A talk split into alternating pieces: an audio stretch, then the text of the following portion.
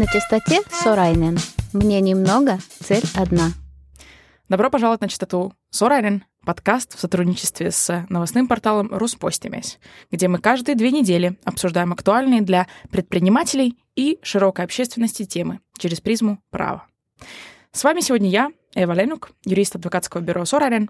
И в рамках сегодняшней программы мы поговорим об искусственном интеллекте и авторском праве. О том, как искусственный интеллект используется в художественном мире и каковы его точки соприкосновения с авторским правом, нам поможет разобраться наша гость, эксперт адвокатского бюро Сорайнен, закончивший обучение на степень магистра в университете Эдинбурга, именно в области интеллектуальной собственности, Елизавета Лазанин. Добрый день, Елизавета. Добрый день, Ева. Буквально вчера, готовясь к этой программе, я решила попробовать сама создать произведение с помощью искусственного интеллекта. В интернете есть множество платформ, которые предлагают возможность комбинировать разные слова, и при нажатии кнопки «Создай картину» выдают целый ряд пользовательских картинок с интересным содержанием, которое зависит именно от тех словосочетаний, которые были введены я ввела слова «кот» и «слива». И платформа выдала мне больше дюжины э, различных комбинаций котов, от абстрактных, шарообразных, лиловых созданий до вполне обычных фаталистичных котов на фоне сливовых деревьев. Особого восхищения и сатисфакции от увиденных произведений я не испытала, но сам факт доступности такой технологии меня удивил. Для того, чтобы попытаться разобраться в этой чаще моральных, технологических и юридических вопросах и понять, распространяется ли дилемма о наличии авторства, задам нашей гости в первую очередь вопрос, а что такое искусственный интеллект? Да, это хорошая тема, с которой начать. Искусственный интеллект — это технология интеллектуальной машины или программы, которая изначально была создана, чтобы подражать человеческим процессам. Чаще всего мы говорим про процесс обучения.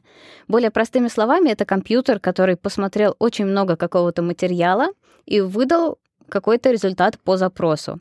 То есть, если я напишу солнечный пляж или слива и кот, например, то он будет знать, что такое пляж, что такое солнце. Скорее всего, вы на какой-то картине, на какой-то работе увидите этот пляж и солнце. Вот мы немножко разобрались в том, а что такое искусственный интеллект. Давайте перейдем к следующему вопросу о том, а что такое авторское право. Авторское право — это раздел интеллектуальной собственности, и само по себе это право автора на какое-то произведение. В Эстонии для этого регистрация не нужна, не нужно регистрировать свое авторство на произведение. Это и хорошо, и плохо. Если бы была возможность регистрировать, вы бы сами сразу знали, защищено это или не защищено, особенно в рамках нашей темы это было бы полезно. Но вообще права делятся на моральные, экономические. Моральные — это, например, быть названным автором какой-то работы, и экономические — это на какую-то финансовую выгоду из этой работы, из лицензии и так далее. То есть, если собрать этот пазл вместе, то мы сейчас говорим о том, кто будет распоряжаться правами на тот самый мой солнечный пляж. Это буду я или это будет искусственный интеллект, который создал эту работу, и говоря про инновации, говоря про креативность, авторское право создано для того, чтобы этому способствовать, для того, чтобы мотивировать авторов производить какие-то работы. Также мы говорим и о патентах, например, производить какие-то лекарства для того, чтобы авторы получили назад то, что они вложили, и для того, чтобы они смотивировались дальше это развивать, будь то искусство или будь это какое-то лекарство. Буквально пару месяцев назад The New York Times писал о том, как один американский художник э, выиграл на художественном конкурсе ярмарки штата Колорадо приз в конкурсе начинающих цифровых художников. И сделал он это, предоставив одну из первых работ в рамках конкурса, созданных с помощью искусственного интеллекта.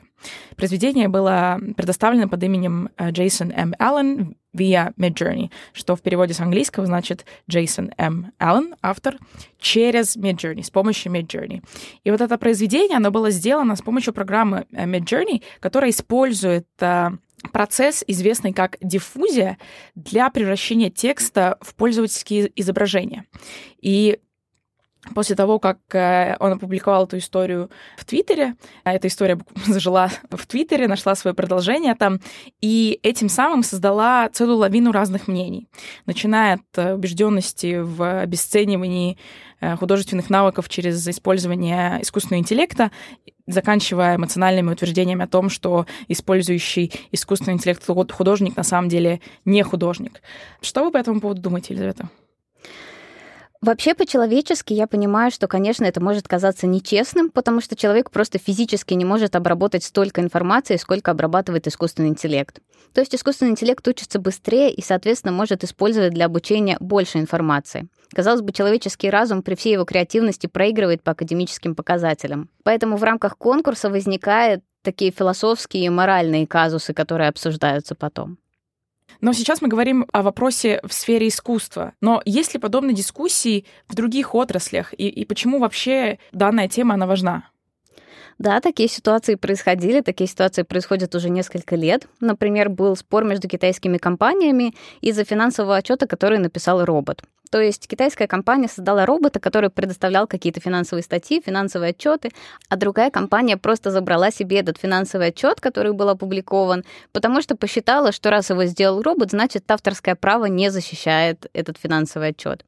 Другая ситуация это, например, то, что еще в 2017 году Google начал спонсировать искусственный интеллект, который должен был составлять новостные статьи и сводки для другой фирмы. Насколько это касается и обычного обывателя. Конечно, касается, потому что, например, мы делаем фотографии, которые потом обрабатывает искусственный интеллект, который анализирует эту фотографию, подтягивает где-то свет, тень и так далее. И чья в итоге эта фотография? Эта фотография, являетесь ли вы автором этой фотографии или искусственный интеллект?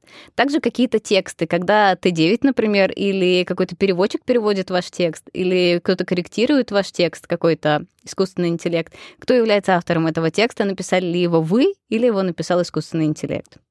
То есть, в принципе, понимаю ли я вас правильно, что искусственный интеллект, он в ближайшие годы все таки затронет не просто художников, не просто специфичных деятелей э, отрасли технологий, но еще и простых обывателей? Да, конечно, мы уже сталкиваемся с ним в повседневной жизни довольно часто. Не на таком опасном уровне, как может кому-то показаться, но сталкиваемся и в основном в маленьких вещах, которые многие не замечают.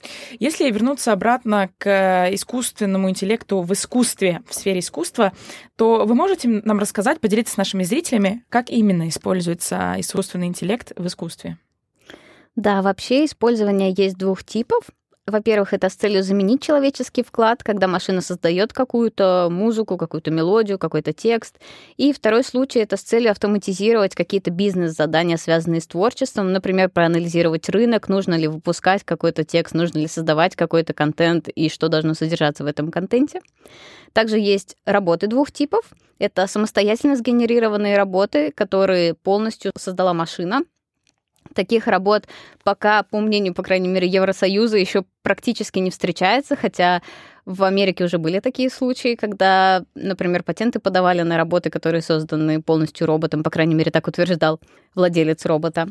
И также работы, сгенерированные при помощи искусственного интеллекта, но стоит заметить, что это не то же самое, что, например, когда стали появляться компьютеры и стали обрабатывать что-то с помощью компьютера, потому что искусственный интеллект все-таки принимает какие-то свои самостоятельные решения, как-то комбинирует то, чему он научился, то есть вносит какой-то свой частичный интеллектуальный вклад тоже. Например, роботы используются в таких областях, как визуальное искусство, про которое мы уже поговорили. Это, например, картины. Это также музыка, создание мелодии, обработка этих мелодий, обработка музыки и конвертирование из нот в музыку. Это фильмы и видео. Например, роботы участвуют в написании сценария, делают дипфейки, участвуют в постпродакшене, в обработке видео. Можно привести пример, как было создано музыкальное видео из каверов на песню «Bad Guy» Билли Айлиш с помощью искусственного интеллекта. И также, конечно, в видеоиграх роботы заменяют других игроков, участвуют в создании анимации в игре. То есть очень широкая область применения на данный момент уже у искусственного интеллекта. Судя, судя по тому, что вы сейчас сказали, в Голливуде уже совсем скоро будет больше роботов и аппаратов искусственного интеллекта, чем людей. Но пока нужны люди, и пока есть авторы, которые, надеюсь, что не останутся, э, я бы хотела вас спросить про, про защиту этих авторских прав. Какие юридические механизмы используются для защиты авторского права э, в Эстонии? В Эстонии под произведениями понимаются любые оригинальные работы. Там есть несколько других условий, например, это должны быть работы в области литературы, искусства или науки, но для нас сейчас важна именно условие вот этой оригинальности. И согласно эстонским законам, произведение является оригинальным, если оно является собственным интеллектуальным творением автора. Эта концепция пришла к нам из Евросоюза. А автором произведения, в свою очередь, является физическое лицо или лица, которые создали. То есть, исходя из этого, робот не может быть автором какой-то работы. Но, с другой стороны, это не исключает возможности, что робот может быть использован, если был внесен достаточный вклад самим автором, то есть человеком.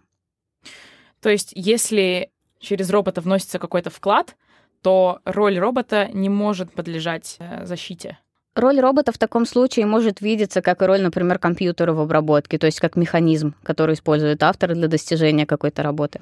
Или, например, э, когда какие-нибудь художники нанимают себе ассистентов, которым говорят, что вот здесь подправь, здесь добавь. Это на самом деле очень интересная аналогия, потому что в Америке рассматривалось дело, когда автор сказал, что его робот является наемником, то есть он нанял его на работу, соответственно, робот может иметь также авторские права, и через него тот, кто нанял наниматель, тоже имеет авторские права, но в Америке тогда это отвергли, робот не может быть наемником.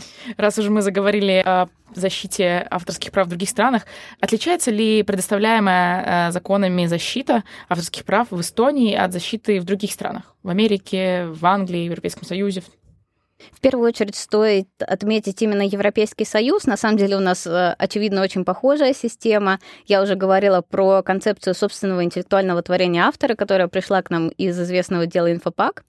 Но также в Европейском Союзе был основан четырехступенчатый тест для определения работ, которые могут быть защищены авторским правом.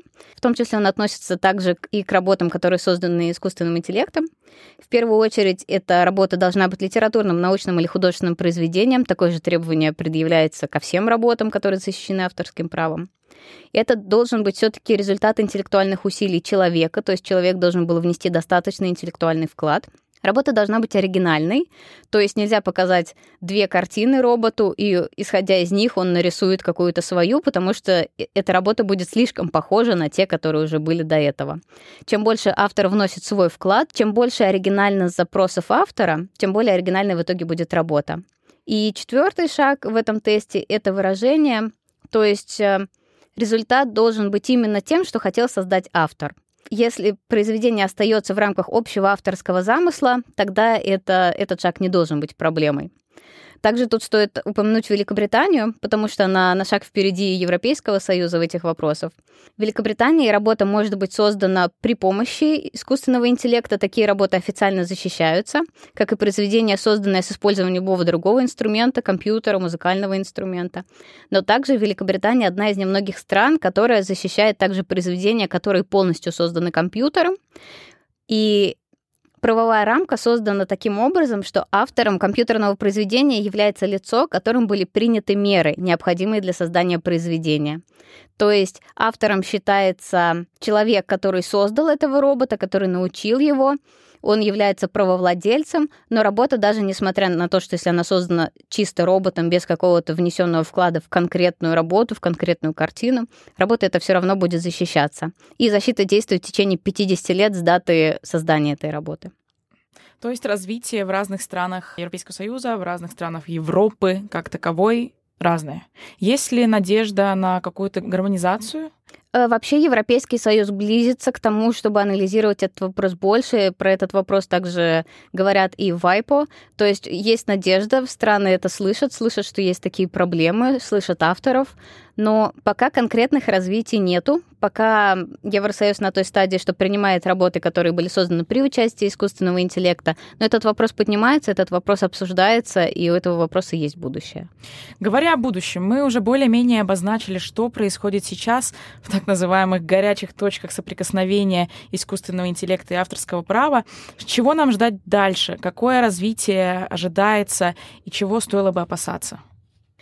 В первую очередь стоит ожидать, что будет больше самостоятельных работ, которые будут созданы только роботом. Это может случиться в результате того, что компьютеры будут обучать другие компьютеры, и, соответственно, роль человека сведется к минимуму, или также могут происходить сбои в системе, при которых искусственный интеллект без какого-то запроса создает какую-то работу. Европейский Союз на данный момент к этому не готов, Великобритания об этом подумала, но мы движемся к этому, будем развиваться. И Опасаться стоит того, что автором будет признан робот без какой-то юридической рамки для этого, без какой-то юридической подготовки, потому что вопрос в том, как он будет распоряжаться своими правами моральными и экономическими. Также вопрос в том, сколько будет действовать защита на эту работу, потому что, как правило, срок действия защиты завязан на дате смерти автора. Конечно, в этом плане у нас есть хороший пример Великобритании. Надеюсь, что мы из практических кейсов тоже сможем научиться на их примере. В рамках сегодняшней программы мы поговорили о том, что такое искусственный интеллект, как он связан с авторскими правами и какие модерные развития нас ожидают. Елизавета, как я понимаю, очень много вызовов и противоречивых мнений сейчас в воздухе э, витает. Что бы вы посоветовали авторам? Посоветовали бы также просто людям, которых коснулась эта тема или может коснуться? В первую очередь следить за развитием этой темы, потому что она актуальна, она обсуждается, она развивается постоянно. Как технологические новинки появляются, также появляются новые обсуждения, новые изменения в законах. На данный момент, пока мы не можем защищать работы, которые созданы искусственным интеллектом без участия человека, нужно вносить свой большой личный вклад и записывать каждый вклад, который был тобой внесен. К сожалению, пока не узнаешь, защищена ли работа или нет, пока не столкнешься с проблемами на данный момент, потому что регистрации у нас нету. Э, спасибо большое, Елизавета. Сегодня с нами на чистоте Сорайнен была эксперт адвокатского бюро Сорайнен Елизавета Лазанин. Спасибо большое, что пришли, приняли участие. А мы услышимся с вами через две недели. Спасибо большое за интересную дискуссию, Ева.